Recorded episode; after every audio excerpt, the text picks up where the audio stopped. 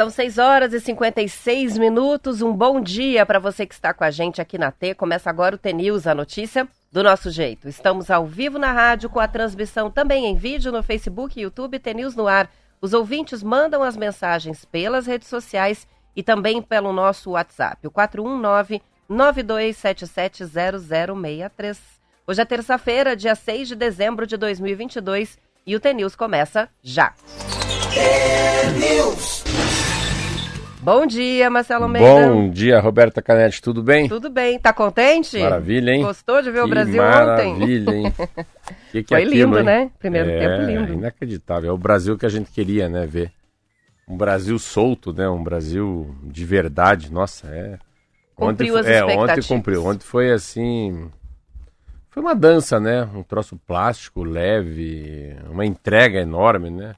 Ah, é uma, uma, uma, uma, uma gurizada jogando bola, né? Parece que estão numa pelada, né? Estão nem aí que estão na Copa do Mundo. Gostei muito das dancinhas, mas muita coisa legal. Eu fiquei muito, muito bem impressionado. Vamos falar disso depois, né? Vamos sim. Então tá bom. Hoje eu vou ao Almatê. Almatê hoje é da Marlete Silva, hein? A nossa Marlete Silva fez um Almatê muito lindo aqui pra mim. Ele falou, ó, esse é... Marcelo, eu fiz esse texto pra Almatê. Ah, o texto é dela? O texto é dela. Uau! Uau, vamos nessa Tô aí. na expectativa Vamos aqui. lá. Alma T.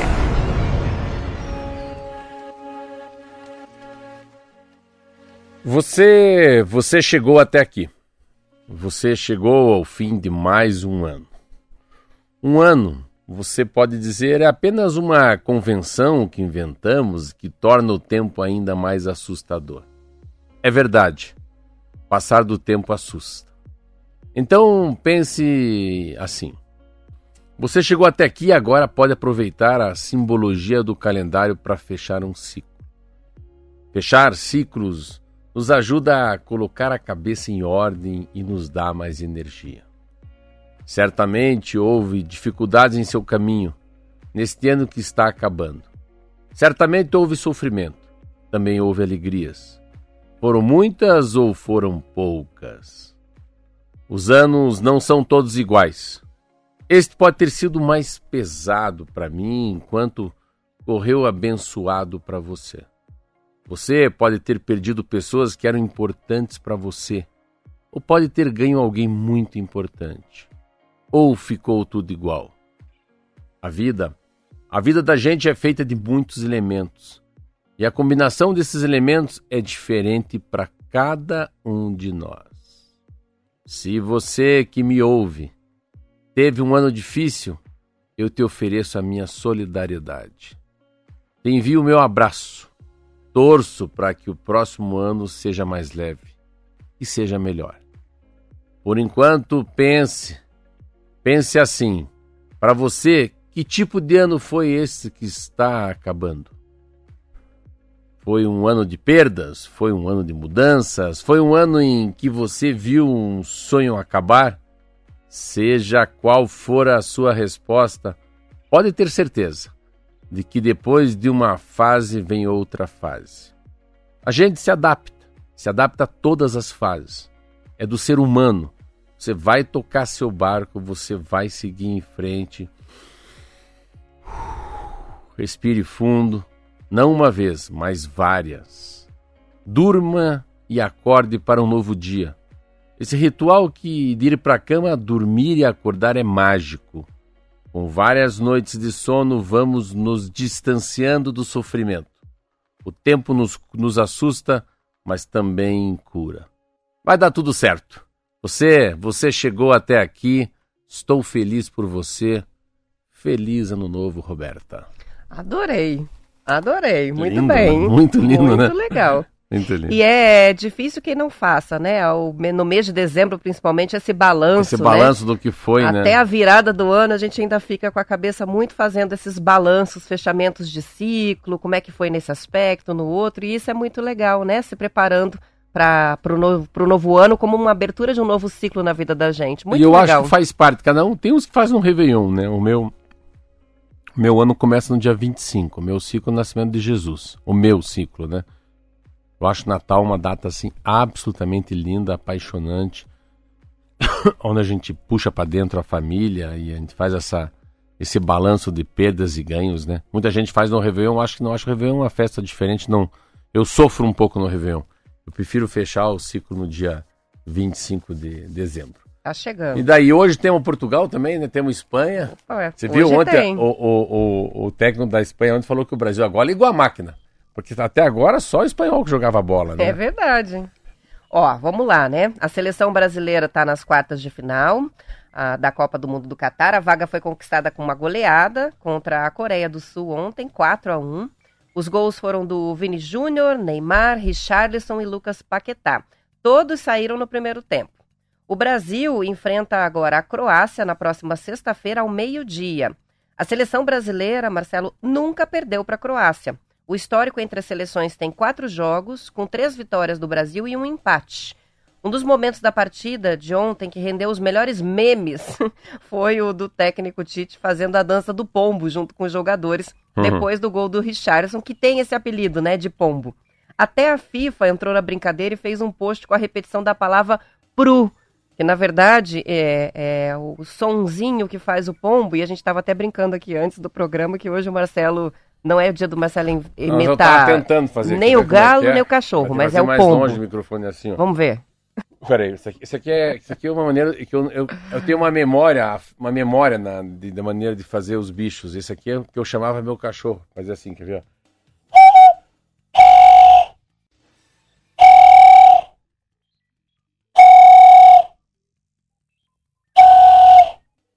A gente vai ter que editar isso, Marcelo. Ele usar para o um próximo gol do um Richardson. pombo, lembra um pouco bichinho.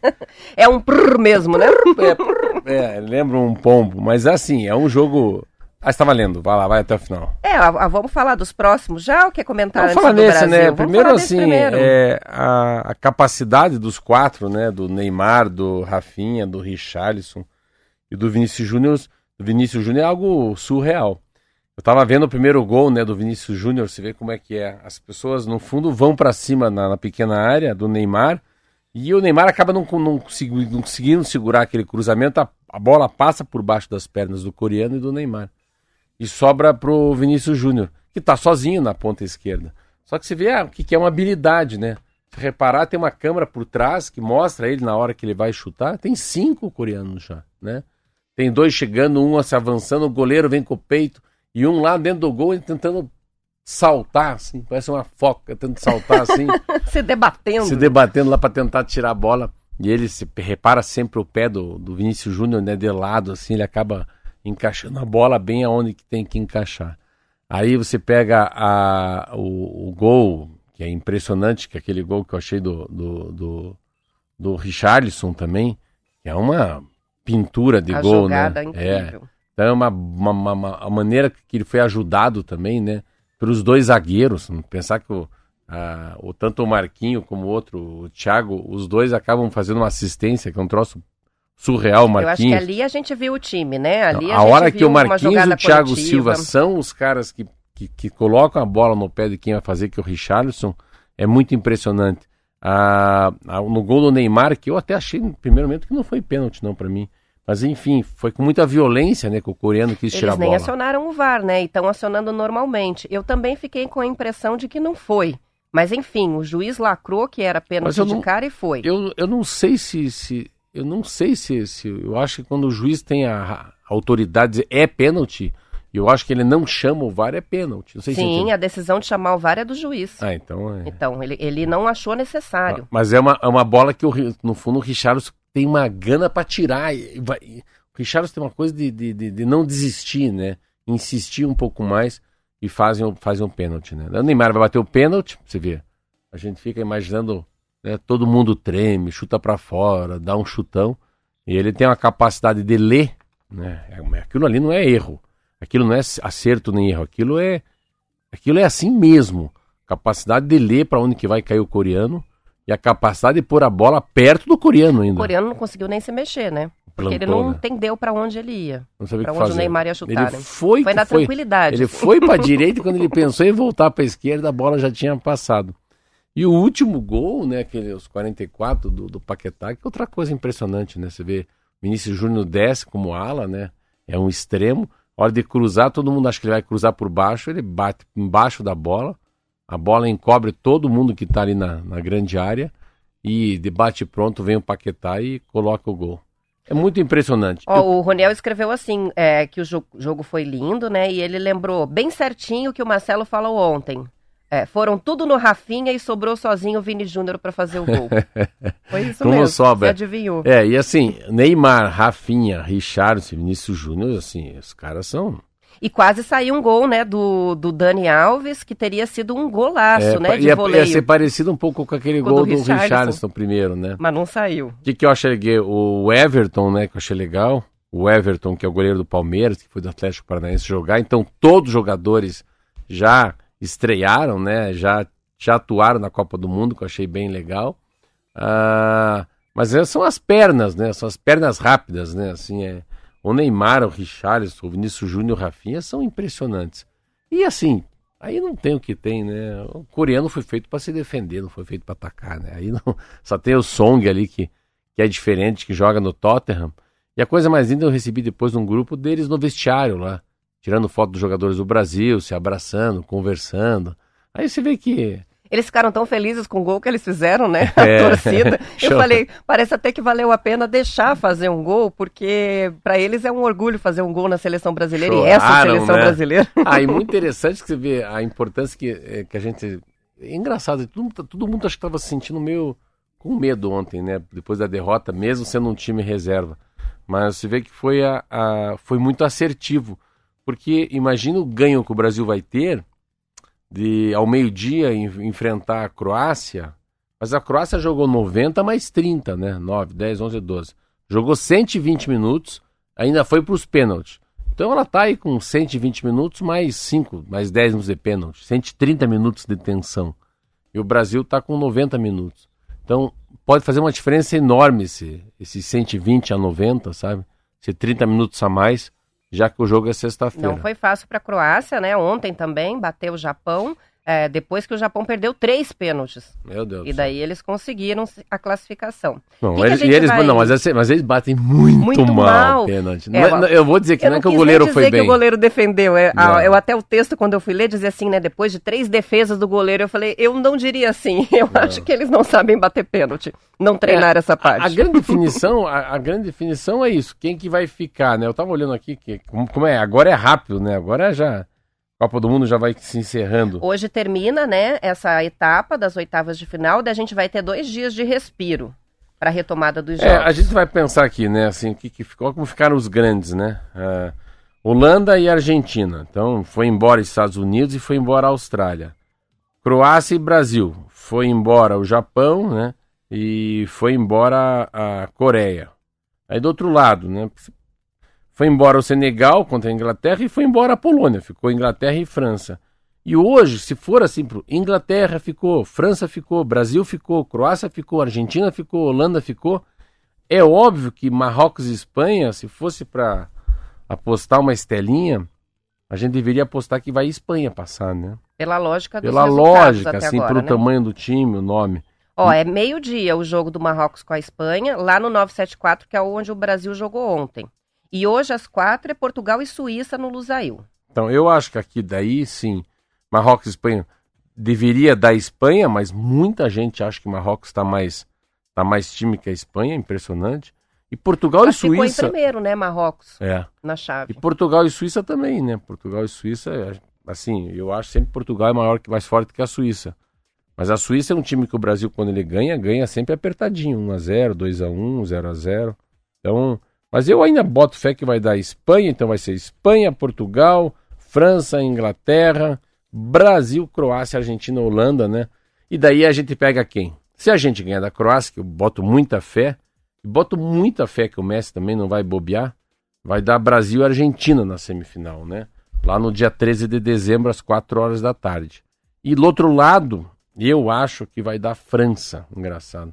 Acho que vai dar França versus Espanha. E daí a França passa. E a final do, do, do Mundial, para mim, é francês contra brasileiro.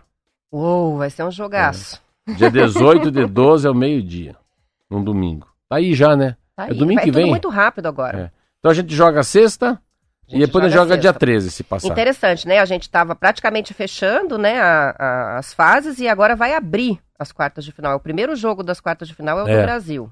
Na sexta-feira, É, a gente sempre fecha, agora a gente abre. E dia aqui, dia, dia 13 de 12.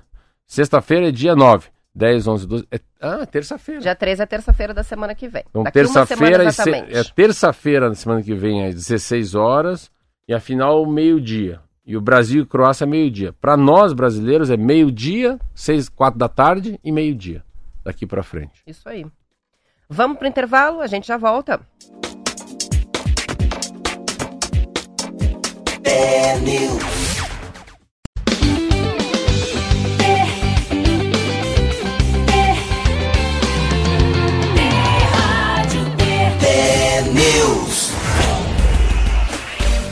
São 7 horas e 13 minutos. Antes da gente ir para a política, só fechando a questão da Copa do Mundo, ontem, ao fim do jogo contra a Coreia do Sul, jogadores da seleção brasileira estenderam uma faixa em homenagem a Pelé, para quem o Neymar dedicou a vitória. Neymar atingiu marcas importantes na partida, como o sétimo gol, o gol em mundiais, e se tornou o terceiro brasileiro a conseguir marcar gols em três Copas, se igualando então a Pelé e Ronaldo. Ontem o Pelé postou uma foto caminhando ao lado do ex-jogador Zito em 1958 e disse que ia torcer pelo Brasil, mesmo ali do Hospital Albert Einstein, onde ele está internado em São Paulo. No domingo, torcedores do Santos se reuniram em frente ao hospital para fazer até vigília.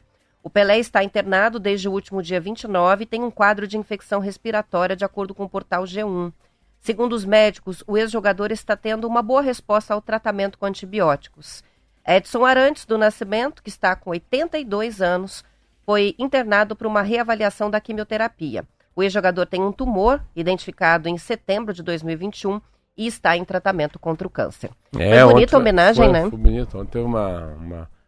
Eu, eu, dá para perceber, foi o Juninho Pernambucano, não, no Juninho, o nome daquele Juninho, Juninho Paulista. Ele chega no Neymar, conversa com o Neymar, o Neymar fica ouvindo, ouvindo, ouvindo.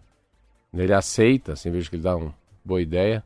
Aí vem um cara por trás entrega as faixas, ele pega mais o jogador, pega o Danilo, daí ele sai, daí ele começam a chamar os jogadores, ele de sandália, ele tá de havaiano no pé. Eles abrem, né, dão aquela volta simbólica ali. E foi muito bom porque essa Copa do Mundo tava com uma tava com muito receio, né, que, que envolvessem o Lula e o Bolsonaro, porque ele no momento ele tinha dito que ele ia ele ia fazer um gol pro Bolsonaro, né? Então ele se posicionou politicamente, o Neymar. E ele é um cara que não pode se posicionar politicamente, porque ele é muito forte, ele é um cara do mundo, né? Ele não pode ter tendências partidárias, né? ele tem que tomar um pouco de cuidado. Porque ele é um. Ele é como se fosse um Estado, né? É, ele tem que ser laico, né? Ele não tem que falar de religião e nem falar de política. Porque a gente não sabe. E ele foi bem ontem. Boa, boa fala dele também, depois eu vi ele falando. Uma tranquilidade é diferente, né? Eu acho que o, o próprio o Tite consegue uma coisa assim, é impressionante a capacidade que ele tem. De, né? Ninguém faz um pio quando é substituído, né? Ninguém não olha para a câmera, não mexe a boca. Um, aquele a Holanda lá, os, não, o que era Holanda? Não, Nirland, Holanda. Ah, Holanda, é, não, Bélgica. Bélgica. A Bélgica os caras saíram no tapa no vestiário. O técnico falava com um, um falava que o outro era o gordo. Eu tava vendo o, o fenômeno, o CR7 também. Eles conseguem fazer a leitura labial dele. Daí ele fala, pô, por que me tirar já? Só podia ser esse técnico, o técnico tem que se explicar. Cara feia. É, então tem muita briga, muita discussão. E o, o Tite fez de, de verdade uma família, né? E é difícil, porque é muito craque, né? Todo mundo quer aparecer. Essa de pôr os 26 para jogar, meu Deus do céu. Não, isso aí é demais, né? A hora que ele colocou, eu falei, ele vai colocar o terceiro goleiro. Ele não pode fechar a Copa do Mundo. O cara falou, então, fui lá e não joguei. Todos jogaram. Todos jogaram, todos são valorizados, todos, né? Todos podem dizer, eu joguei a Copa do Mundo. Eu estive em campo. E essa é a diferença. São 7 horas e 16 minutos e o Ministério da Educação não tem como pagar neste mês de dezembro os 14 mil médicos residentes de hospitais federais e outros cerca de 100 mil bolsistas da CAPES. A informação foi passada pelo atual ministro da Educação, Vitor Godoy, a equipe de transição, uma reunião que foi realizada ontem. Os médicos residentes atuam em hospitais universitários federais, como os HCs. Também são bolsistas os alunos de mestrado, doutorado e pós-doutorado no Brasil e no exterior e outros 60 mil que são, estão fazendo bolsas de formação de professores. Além dos pagamentos deste ano, existe a preocupação com o orçamento já do ano que vem. A equipe de transição está incluindo despesas como a recomposição para as universidades, merenda escolar, assistência estudantil, bolsas e residência na PEC de transição, que deve ser votada hoje ou amanhã. Mas ainda há preocupação com outros contratos, como o dos livros didáticos. O MEC não tem orçamento para empenhar recursos e pagar os materiais para serem entregues até fevereiro nas escolas. Segundo uma reportagem do Estadão, a equipe de transição teme problemas para quem assumir o ministério, MEC, principalmente nos primeiros 90 dias de gestão. É, essa coisa é muito louca, né? O Brasil é um país que não tem não tem passaporte para se viajar, não tem dinheiro para pagar professor, mas o Brasil tem é um país, eu estava vendo uma matéria, que ele, ele, ele tem bilhões, ontem estava vendo uma matéria linda, linda, linda, assim, um negócio de um juiz que, que barrou, e se viu isso ontem, um juiz que barrou a, a, a, a compra de, de você viu isso? Materiais bélicos, não? não 5 vi. bilhões de reais. Mas você vai ler, fazer um, para, uma, um paralelo a essa matéria. Um juiz do, do, do, da, do TRF, um, alguma coisa assim, percebeu que os caras iam comprar 5, o exército estava comprando 5 bilhões de reais de carro blindado. 5 bi. Agora não acha a matéria. Eu falei, mas 5 bilhões? Os caras estão de louco que é tudo isso. 5 bilhões. E daí lendo isso que você começa a falar, como é, como é que pode? A gente não tem guerra, não estamos aqui, ó, Embraer, não temos guerra, não estamos com problema nenhum. Como é que alguém tem a coragem de comprar 5 bilhões em, em, carro blindado e ninguém fala nada? Então, tem, se você achar essa matéria é bem legal, Roberto. Não sei se você vai achar, mas se você achar aí, eu acho que valeria a pena ler ela. É o desembargador Wilson Alves de Souza. Boa. É realmente do Tribunal Regional Federal da Primeira Região ele barrou a compra de 98 blindados a Quanto... 5 bilhões de reais. É isso mesmo o valor, 5 bilhões de, de reais. Então, ó, é isso aí, ó. Liminar proíbe exército de comprar blindados por 5 bilhões de reais. Ele fala um negócio muito lindo, vale a pena ler. Pensa, uma pessoa que vê passar, ninguém fala nada no Congresso Nacional, Câmara Federal não fala, senadores não falam. Desembargador Wilson Alves de Souza. Ó, a fala dele é evidente a falta de razoabilidade, desvio de finalidade, ilegalidade e até mesmo de elementar bom senso, pois outra classificação não há quando, ao mesmo tempo em que se faz cortes de verbas da educação e saúde por falta de dinheiro, se pretende comprar armas em tempos de paz. Souza atendeu a um recurso de uma ação popular. O desembargador de destacou ainda que a grave crise financeira do país afirmou que não há qualquer necessidade desses equipamentos bélicos, uma vez que o país não se encontra em guerra iminente e atual. Então, assim, você, o, Brasil, assim, é uma. A gente pega um país, eu estava lendo hoje matéria sobre economia, um país tão quebrado, mas tão quebrado, mas tão sem grana, não só por culpa do, do, do governo, mas por causa de uma pandemia, né? Gerou a desesperança, uma eleição muito, muito pau cacete polícia, né? Aquela coisa se der você, ainda tem gente na frente dos quartéis. O Lula tentando se posicionar no meio de um mar, de, de um centrão perigosíssimo. A Câmara Federal muito mais preocupada com a reeleição deles mesmos. Eu, eu trabalhei na Câmara Federal, fui deputado federal. Tal da emenda par parlamentar é uma vergonha, é uma vergonha, porque a emenda faz com que você se reeleja com muito mais facilidade. Então, é um declínio da democracia, né? é dinheiro dos nossos impostos Aí esse orçamento secreto se gasta da maneira que se quiser no teu reduto eleitoral, às vezes fazendo obra que nem precisa, uma obra desnecessária que a gente não sabe se foi bem licitada ou é a quarta convite, se tem corrupção ou não. Então o Brasil é muito grande, né? E a gente fica nesse país que agora tem 170 bilhões de reais para aí do Auxílio Brasil. Será que todas essas pessoas cadastradas está bem cadastrado, né? O cadastro funciona? Será que isso é verossímil? Será que não chega dinheiro na mão de deputado, de senador, de gente que tem mandato público, né? Será que esse dinheiro não está chegando na mão de cabo eleitoral? Então o Brasil tem, o Brasil é muito grande, tem muito dinheiro, mas a maneira com que é cuidado do dinheiro é o problema. Pensar que o exército ia comprar 5 bi, não é 5 milhões, nem 50 milhões, nem 1 bilhão. É 5 bilhões em armas, né, em carros blindados, num país que tem carnaval, tem futebol, não tem terremoto, não tem é, vulcão, não tem guerra religiosa, Tem confusão. Tem muita confusão na época da eleição, como foi essa. Mas a confusão que também teve lá no, nos Estados Unidos, né? Então, Donald Trump e Barack Obama contra Biden aqui, Bolsonaro e Lula. Mas assim, mas foi, foi, acabou, não tem o que fazer. Ontem eu vi até o Paulo Guedes, tem até chance de trabalhar no governo Lula. falei, caramba, graças a Deus se isso for acontecer, essas coisas assim. E a gente tem assim, e veio uma Copa do Mundo e vem um fim de pandemia para trazer harmonia. Mas a Câmara Federal, ó, eu fui deputado federal, mas essa história de ter tanto dinheiro para a reeleição dele em relação às emendas parlamentares, deixar passar um negócio de 5 bi, você vê como não. Né, é, é, é, é tem muito mais. Tem, é muito mais caro no Congresso Nacional o molho do que a carne. É muito mais cara a gasolina do que o carro.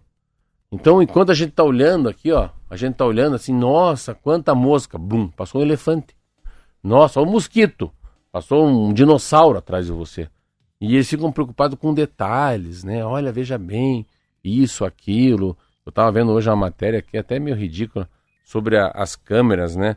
Que os policiais militares de São Paulo usam. Aí o, o, governador não quer. A gente também tem aqui já, né? Da Pô, Guarda mas peraí, mas reduziu 57% das mortes. Então deixa os caras usar câmera assim, sabe? Tudo que dá certo, né?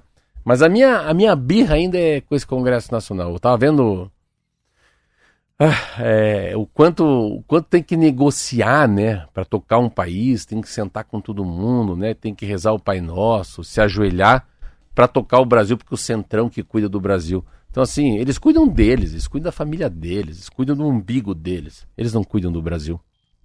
São 7 horas e 24 minutos. A gente tem a participação do Raul dizendo o seguinte: já imaginaram o pessoal que está fazendo doutorado, por exemplo, fora do Brasil, né? Eles vivem da bolsa da CAPES e não recebem em dezembro, não tem como viver, porque não podem trabalhar, eles têm contrato de exclusividade, né?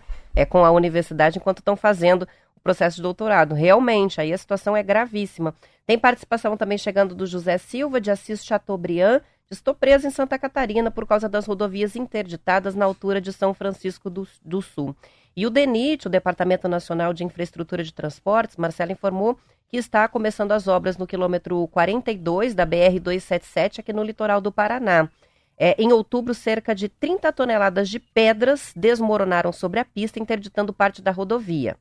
As faixas no sentido litoral precisaram ser totalmente bloqueadas.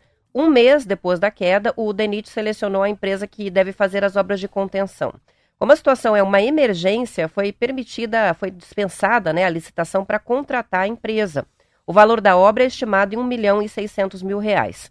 De acordo com o DENIT, será instalada uma tela metálica fixada com pregos. Outros pontos vão ser avaliados para identificar se há mais risco de desmoronamento.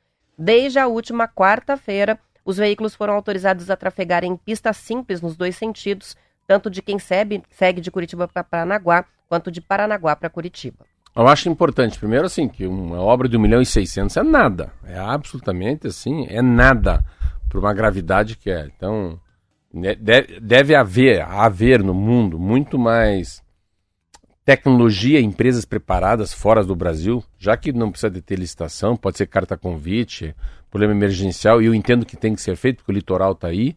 Litoral não, o verão está chegando, Natal está por aí, é um milhão de paranaenses pretendem, entre aspas, descer, né? Até o nosso litoral. Mas uma obra de um milhão e seiscentos, aparentemente, eu acho que é mais ou menos você esconder um, né? Esconder o, o furúnculo que eu falo com band-aid, né?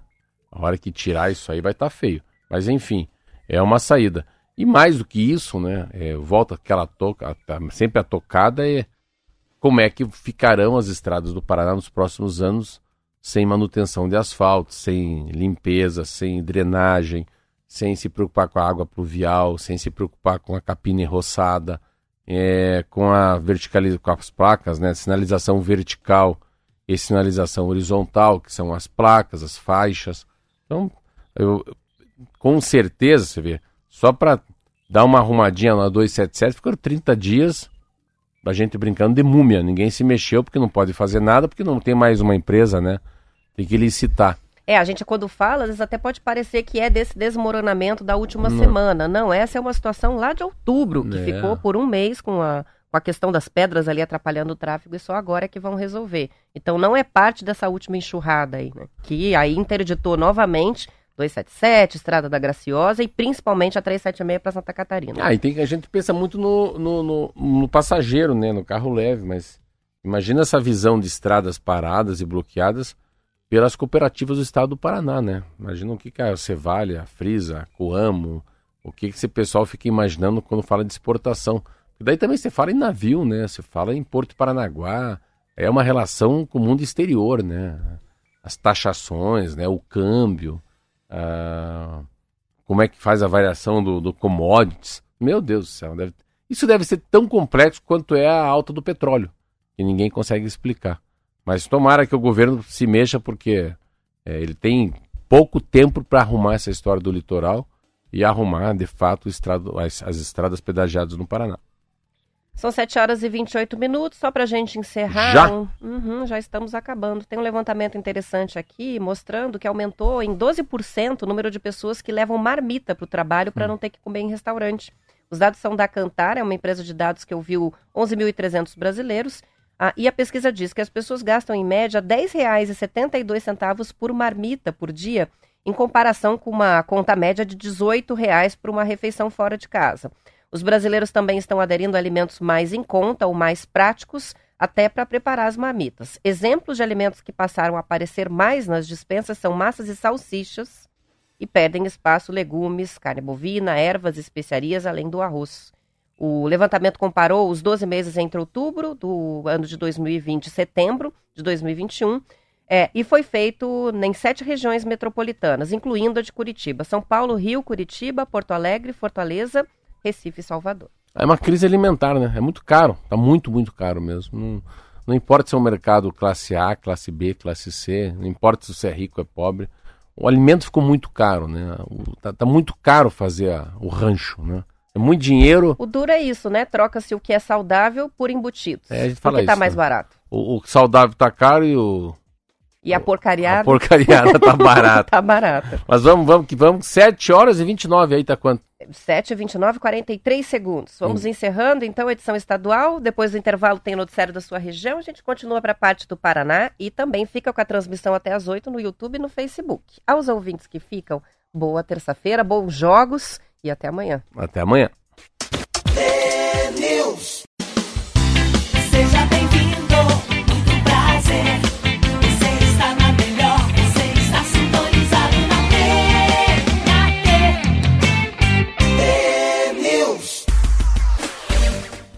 São 7 horas e 33 minutos. Pecuaristas da Amazônia estão mudando estratégias na produção do gado em resposta às mudanças climáticas. Eles antecipam a venda dos animais para confinamento ou abate por não conseguirem engordar o rebanho nas pastagens prejudicadas pelas secas severas.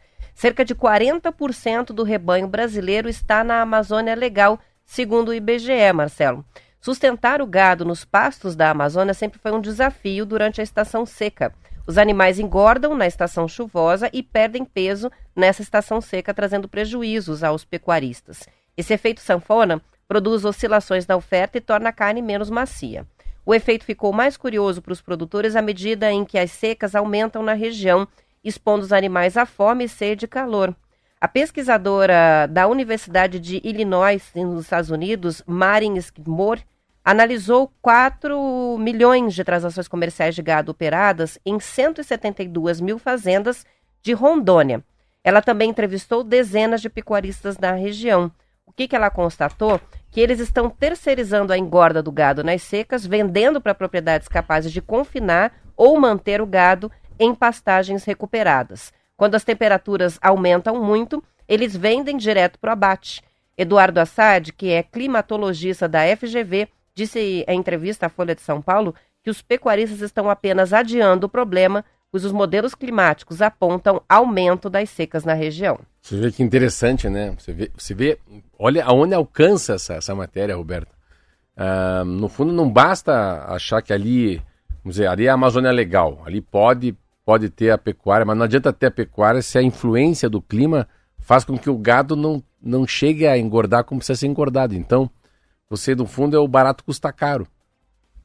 Pode ser que esse cara esteja uma terra que não é tão cara, mas o objetivo dele é vender um boi muito pesado. É óbvio, ele quer ganhar. Como é que eu vou explicar? Quanto mais arroba tiver aquele bicho, mais ele vai ganhar dinheiro por Mais animal. carne. Mais carne. Então não é mais carne. Vende por peso, né? Pronto, a unidade é quilo, né? É arroba, né? Que são 15 quilos. E é interessante que você começa a matéria falando já desse, desse novo olhar que o mundo tem para o clima, né? O cara está preocupado com o que vai acontecer com a gente. Mas é uma, uma, uma tendência muito natural. Eu acho que a tendência do clima, né? A readaptação da pecuária, da floresta, do agronegócio, ah, dos insumos, né? Por causa da guerra da Ucrânia. Toda essa exigência é uma exigência que vem demandada pelo planeta não pelo ser humano. Então ela vem muito, assim, ela flui muito, né? Ela flui muito, é, é- faz parte. Eu fazia uma pequena. Ontem eu estava vindo para cá, tinha um acidente, assim, um moço morto no chão, assim, um, um carro enfiado no meio das árvores, né? Aí eu tava pensando assim, isso não, não- não- deve ser um. Isso é, é tão ridículo morrer às três e meia da manhã, a 130 km por hora, numa árvore na Vinda Batel. Por quê? Porque não, acho que não faz parte do contexto mais, né? Aquilo não é direção de- de- defensiva, não é horário de estar na rua, não pode estar 130 km por hora, o chão está molhado, deveria estar bêbado e morreu. Tudo errado. Então, assim, e falando do agronegócio, tudo que fez de errado, agora apare- apa- aparentemente o mundo dá uma chance da gente fazer certo. Esse moço estava morto ontem, não dá, ele não viu o jogo do Brasil, ele morreu. E assim, parece que Deus passa uma linha, falou, ó, grande cachorrada, né? Grande boiada. Dá para fazer certo agora. Então, o Brasil tem uma chance tão grande. Eu estava lendo uma matéria ontem de um representante da, do Conselho da, da ONU, não, acho que do Conselho de Segurança, do presidente John Biden, conversando com o presidente da República eleito, com o Lula aqui. Mas é impressionante a conversa, assim. É uma, sabe, essa coisa de eles estarem. O Brasil está perto, mas está longe dos Estados Unidos e da China, né? Não entrar numa guerra ideológica. Qual que é a participação dele no Haiti? De que maneira que eles podem, né, comungar da mesma regra em relação ao clima, porque são países muito grandes, né? América do Sul, América do Norte, né? Pegar a extensão de terra do estado dos, dos Estados Unidos, do Canadá e do Brasil, cara, são América do Sul, América do Norte são enormes em terra, né? São país com 330 milhões de habitantes, país com 220 milhões de habitantes. A gente está falando aí, pelo amor de Deus, nós estamos falando aí em 550 milhões de pessoas. Você acabou de falar que 40% né, dessa Amazônia legal tem a. Tá lá que tá nosso. nosso hum, nossas vaquinhas estão ali. Então, você está falando aí de pelo menos de 80 milhões de cabeças de gado estão na Amazônia. A gente não pensa nisso, né? Essa Amazônia legal, que não é só a Amazônia, pega Roraima, Rondônia, pega o Acre, né? Pega os estados do norte. Então é muito interessante se ver essa. Como a, a- qual que é a causa, qual que é a consequência, quem que é consequência, quem é causa, né? Quando você vê que o clima deixa seco, daí o gado tem que ser vendido mais barato. Parece que tem agora até um repasse, né? Você não, você não cria o gado para vender, você cria o gado, mas se não deu certo, manda para outra região. Aí engorda para vender. Você vê, o fácil ficou difícil, né? É mais ou menos isso. São 7 horas e 39 minutos e o Brasil tem mais de 500 tipos de solos, sendo que 32% deles têm potencial natural para a agricultura. Olha que riqueza. A informação faz parte do Mapa de Potencialidade Agrícola Natural das Terras do Brasil, que foi divulgado ontem pelo IBGE. Outros 33,5% dos solos apresentam potencialidade moderada. São os que têm relevos ligeiramente aciden- acidentados e que exigem adequações, mas que são relativamente fáceis de serem corrigidos. As áreas com restrições significativas, essas são 21% do território nacional. São aquelas que têm o relevo mais acidentado, problemas de fertilidade, o que pediria ações mais complexas de manejo. E em 11% do país, as áreas têm restrições muito fortes ao uso agrícola, o que indica locais com declividade acentuada, presença de sais indesejáveis ou restrições de profundidade, o que exigiria ações muito significativas, né, muito difíceis, para tornar a terra adequada para o plantio. Também foram classificadas assim as áreas de preservação ou conservação em função da fragilidade do ambiente. Segundo o relatório, 12,2% do território do Paraná corresponde à potencialidade muito boa dos solos. No país, esse índice é de apenas 2%, e na região sul, 5,6%. Isso mostra né, como o, terri- o território paranaense é fértil. Né? Esse levantamento foi publicado pela Agência Brasil. Olha, essa aí. Essa é, é, é o Brasil e Coreia, né? Você tem 12%, a média tem 12%, a, a região sul tem 5%. E é muito interessante porque eu, eu, quando, quando você leu essa matéria, eu achei que ia falar só sobre a fertilidade. Não. Eles fazem um mapa amplo, né? Tipo, tá perto de, uma, de um rio, então é mata ciliar, muito aclive, muito declive. Eles colocam o insumo, pode des descer. Eles falam do problema do lençol freático. Tem tanta coisa. E o Paraná, aí eu me sinto, assim, confortável de falar alguns assuntos. Não é porque eu estudo, mas porque eu viajei o estado do Paraná inteiro. Então, às vezes, viajar o estado do Paraná inteiro te dá uma capacidade de entender por que, que dentro de um estado você tem culturas diferentes. Cultura do milho, cultura do feijão, cultura do, do arroz, né? a cultura da, da laranja, cultura da. Um bom exemplo, posso dar do morango. Quer dizer, aonde que tem laranja? Sabe, Marquinhos, tem laranja? Não? Tem laranja onde tem um tipo no solo chamado arenito caiuá. Então, arenito caiuá é na região de Paranavaí. Onde que tem arroz? Arroz, planta-se muito arroz em um lugar que tem água. Onde que tem água? Rio Paranapanema. Então, Querência do Norte, é uma região que mais tem, né? Ah, o que, que tem aqui perto do Rio Iguaçu, que é uma região muito boa para plantar o quê? Feijão. Prudentópolis, a cidade capital do feijão no país. Olha que interessante. Olha que legal, nesse levantamento mesmo, né? Eles mostram aqui o norte, norte pioneiro e oeste do Paraná, com maior volume de áreas classificadas como muito boas para agricultura, e citam o lato solo vermelho de Tamarana, na região norte. Ah, da, aí, daí esse aqui, aí que digo, aí Iguaçu, todos os grandes cafés solúveis, as empresas de café, vêm dessa região de Tamarana, que é perto de Londrina. Olha Cor só. Cornélio Procópio. E também cita aqui o nitossolo vermelho de Medianeira, no oeste, também como muito fértil. Daí, daí já é vai... É a terra vermelha, é, né? Daí a terra roxa, a terra, a terra vermelha, essa já é uma terra que é muito utilizada para soja, né? Que é Medianeira, Matelândia, o, sudoeste, o, oeste do Paraná, né? Que legal isso que você está dizendo. Você vê, tem uma terra... Daí assim, você vai descobrindo. Lembro que é, Cruz Maltina Cruz Maltina é uma região, uma cidade perto de Apucarana, que eles descobriram que o solo é muito bom para tomate. Então, era uma cidade que não tinha uma vocação para cultura, hoje é, é a cidade do tomate. Você pega Marilândia do Sul. Marilândia do Sul, uma cidade também na região da Muve, perto de Apucarana, que é a cidade da cenoura, né? Marialva, Marialva é a cidade da uva. Da uva. É. Essa eu aprendi é, com você aqui. É, essa vez se acerta. Ah, palmas. Lugar frio. É uma verdura, é uma fruta vermelha. Vermelha?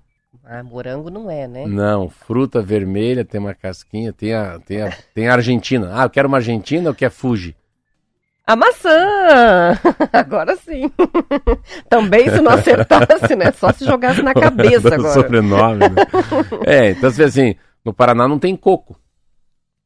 Olha que interessante, não tem, não tem caju. Tem que importar. Olha lá, não tem coco. Mas daí o problema não é a fertilidade da terra. Aí o problema é, é, é muito mais, eu acho, em relação o clima, ao, né? Ao clima, Umidade, é. quantidade de Mas sol. Mas a, a coisa da fertilidade, então você vê você vê que é uma benção de Deus morar no estado do Paraná, né? É o dedo de Deus, porque, porra, 12% das áreas podem plantar, pelo amor de Deus.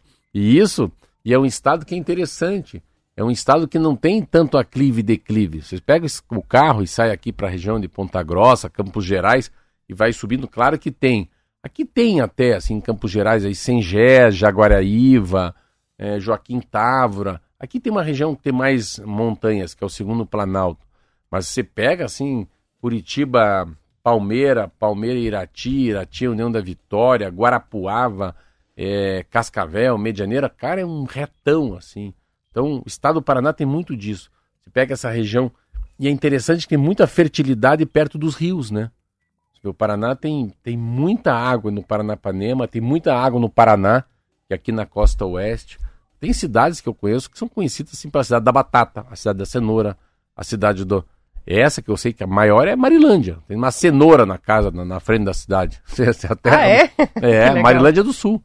É muito legal um dia se pegar essas, essas, essas culturas que eles têm, né? E Paranavaí, né?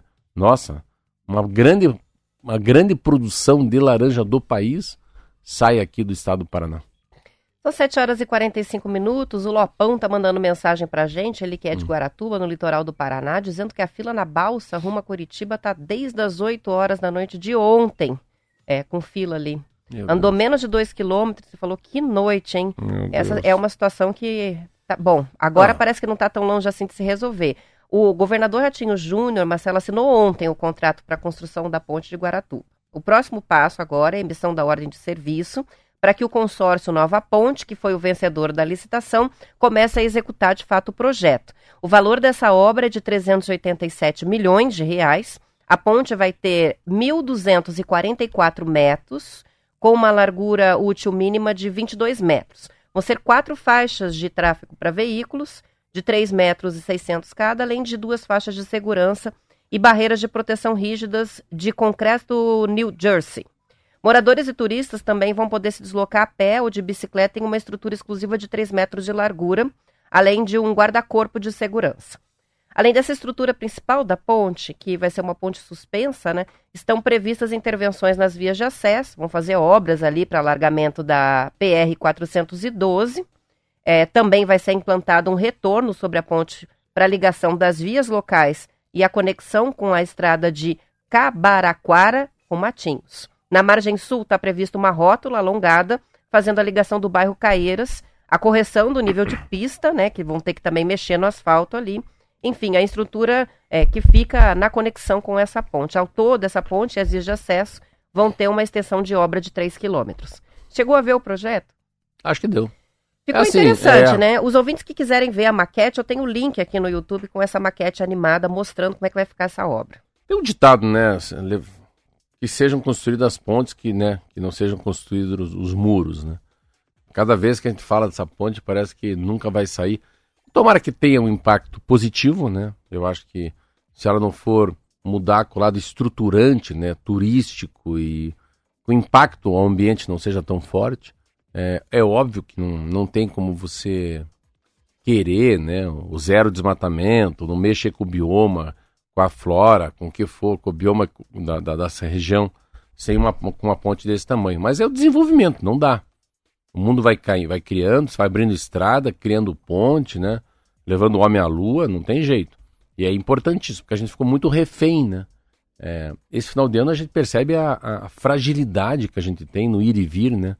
De pessoas e de comércio e de, de royalties, né? De milho, de soja, isso é uma, é uma pandemia quase. Parou tudo, né? Paraná parou por causa que tem três estradas, as três fechadas. Ficaram ilhados dentro do território, já viu isso? Você está ilhado em Paranaguá. Sendo no, não tem o que fazer. Você não morando na ilha. Pensa quem está na Ilha do Mel, então. É. é. a ilha da ilha, né? Mas eu boto fé que tomara que seja uma boa obra e que, e que não seja uma coisa. Sabe, eu acho que às vezes é, acabou a eleição, sabe? É, que não seja uma coisa política, eleitoreira, para garantir, garantir a, a eleição do grupo do Ratinho Júnior daqui quatro anos. Eu acho que é, a gente precisa de, de, de verdade. Assim. Esse, esse, esse, esse Natal, é, esse verão, eu particularmente estou muito preocupado, muito preocupado com a história das praias de Santa Catarina, porque será um, um verão muito chuvoso. E com todos esses problemas aí acumulados e mais de milhão descendo para as praias do Paraná, como sempre acontece, né? E o outro milhão para as de Santa Catarina, não é, é isso? E um milhão de paciência. De paci... É, tem que ter. São 7 horas e 49 minutos, vamos fazer um intervalo, a gente já volta. É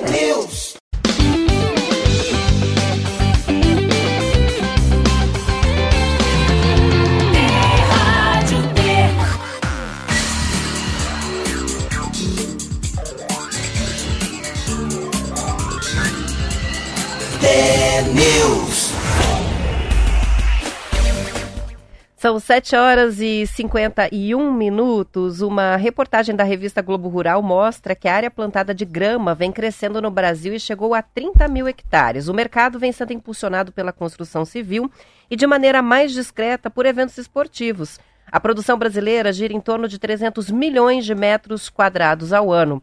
Da produção nacional, 6% são direcionados para gramados esportivos, o que inclui os campos de futebol, de golfe e de polo. Mas o foco principal da grama nacional são obras de engenharia, com 63% da destinação. Essa categoria abrange a construção civil, as obras públicas, como rodovias, ferrovias e aeroportos. Outros 31% são aplicados em projetos de paisagismo. O mercado da grama anda junto com o da construção civil. Os maiores clientes são as obras de infraestrutura, os loteamentos, os parques públicos.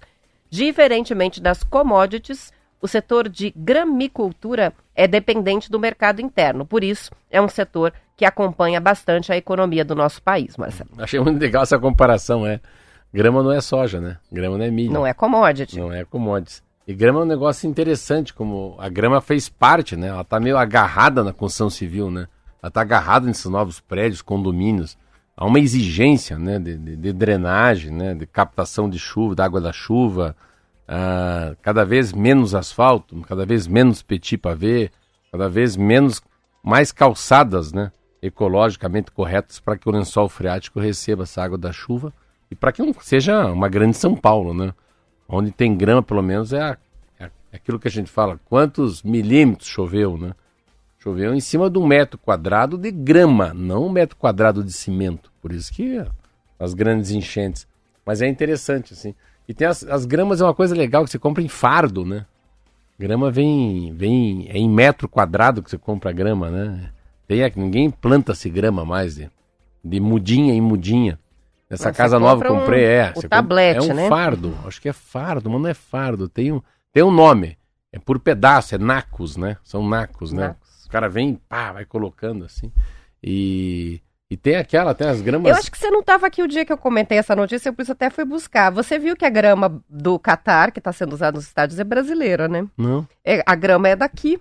Eles importaram, não é a grama que se usa nos estádios de futebol daqui, porque o clima é completamente diferente, então é uma outra espécie, mas boa parte da, do gramado dos estádios lá do Catar é, foi importado do Brasil. Produtores daqui, legal, né? Sabe que as gramas, eu sempre que eu fui no, nos estádios de futebol, que eu fui com Curitiba, a gente sempre põe a mão na grama. Tem, tem gramas que são híbridas, assim. É, ela é um pouco artificial e um pouco natural, assim, sabe? Ah, mistura? Mistura também. Não, tem, tem vários tipos de gramados hoje, né?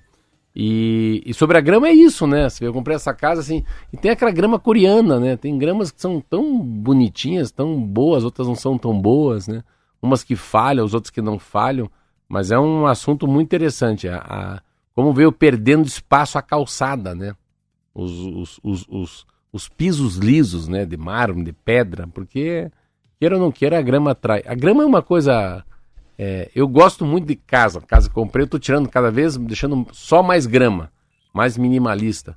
Semana passada eu arranquei lá o tal de costela de Adão. Meu Deus, que coisa mais feia aquela planta. O que tem de planta feia com cara de velório, com cara de coroa? Meu Deus do céu, na minha casa eu fico retirando as coisas.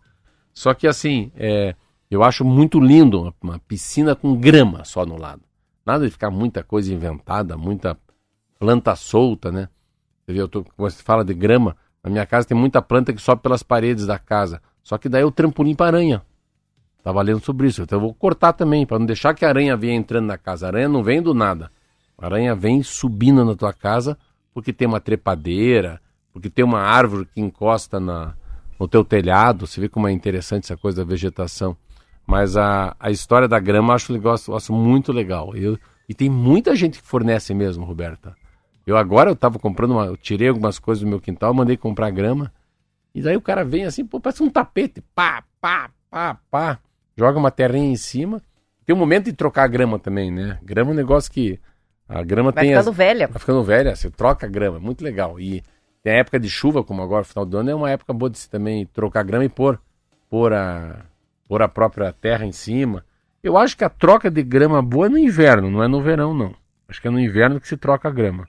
Não tenho certeza. Mas a grama fica velha. Boa essa que você falou aí. A Bruna está participando com a gente, ela é de Paranavaí, diz realmente a cultura da laranja é muito forte aqui. Ela gostou de ouvir falar sobre isso no programa. Também o Júnior participa com a gente. Paranavaí, região noroeste, também tem grande produção de mandioca. Ah, mandioca braba. Ah, mandioca braba. Muita mandioca, né?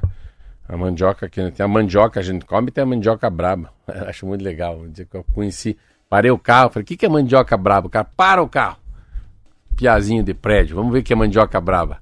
Aí a plantação de mandioca é, é, enorme na região, mas é por causa das substâncias, né, dos, do que tem de coisa química na, naquele tipo de terra, né? Então, e, essa terra roxa que você fala, vai para aquela região ali do Cornólio Procópio, pelo amor de Deus. E assim vai, né? E isso, esse dado eu achei muito legal que você falou hoje. Que privilégio esse paranaense, né? Com esse percentual tão grande de terra boa. De terras boas. São Quantas terras tem no Paraná? Quantas cidades chamam da terra? Terra, af, terra rica, terra rica. Terra, terra rica, roxa, terra rica, repetiu. Terra rica, terra, terra Tem terra boa também? Terra boa? tem. É. que mais? Terra rica. Terra roxa tem? Terra roxa. Terra, terra boa. boa. As três. Três. Então, beleza, fechou. Olha só, para a gente fechar também, por causa da invasão russa na Ucrânia em fevereiro, a agricultura se deparou com um risco de desabastecimento de fertilizantes, já que a Rússia é o maior produtor mundial. Isso não aconteceu e neste semestre que está acabando, Marcelo, houve um recuo dos preços dos adubos. Ao mesmo tempo, as encomendas feitas por agricultores brasileiros estão menores do que a média histórica. O atraso na compra de fertilizantes ocorre pela soma das altas taxas de juros e da inexistência de risco de desabastecimento no ano que vem, além do longo ciclo de quedas é, de preços que dos insumos né, nitrogenados, fosfatados e potássicos. Esse ciclo já dura nove meses, segundo reportagem do Valor. Além disso, as compras para as safras cultivadas no primeiro semestre tendem a ser feitas é, da mão para a boca, ou seja, os produtores preferem esperar o fim do plantio da safra de verão antes de tomar uma decisão referente às compras para a segunda safra. Interessante, hein? Não aconteceu o que estava previsto. Eles falam né? em inglês on demand. É per, conforme on demand. a demanda. On uhum. demand. On demand. É conforme a demanda. É interessante, sabe que são duas coisas que me pegaram esse, nessa matéria. É, televisão e insumos, né? São os insumos para o fertilizante. Televisão, cada dia que passa, por incrível que pareça, ela está mais barata. Está mais barato comprar uma televisão hoje, nas quartas e finais da Copa do Mundo, do que seis meses atrás. E quando achava que era diferente. Né? Ia ser o contrário, e é. não é. E o que vale do insumo também é, é como, como deve ter feito um, uma, uma um reajuste, né? uma, re, reforma, uma, uma, uma, remodelação no assunto insumos do agronegócio depois da guerra da Ucrânia. Né? Fica Muda, imaginando, fica imaginando tudo, o Brasil né? inteiro como é, é. Sabe que o Brasil tem, né? Uma vez eu conversei. Já está na hora, né? Versão. É, faltam 10 segundos. Dá lá, 10 então, segundos. Não, não dá tempo, a gente fala mais sobre isso depois. Vamos encerrando então. Amanhã a gente volta às 10 para as 6, às 7 da manhã. Nossa senhora. Olha, já ia até misturar os horários aqui, às 10 para as 7 da manhã com mais notícias. Boa terça-feira e até amanhã. Tchau, tchau. Até amanhã.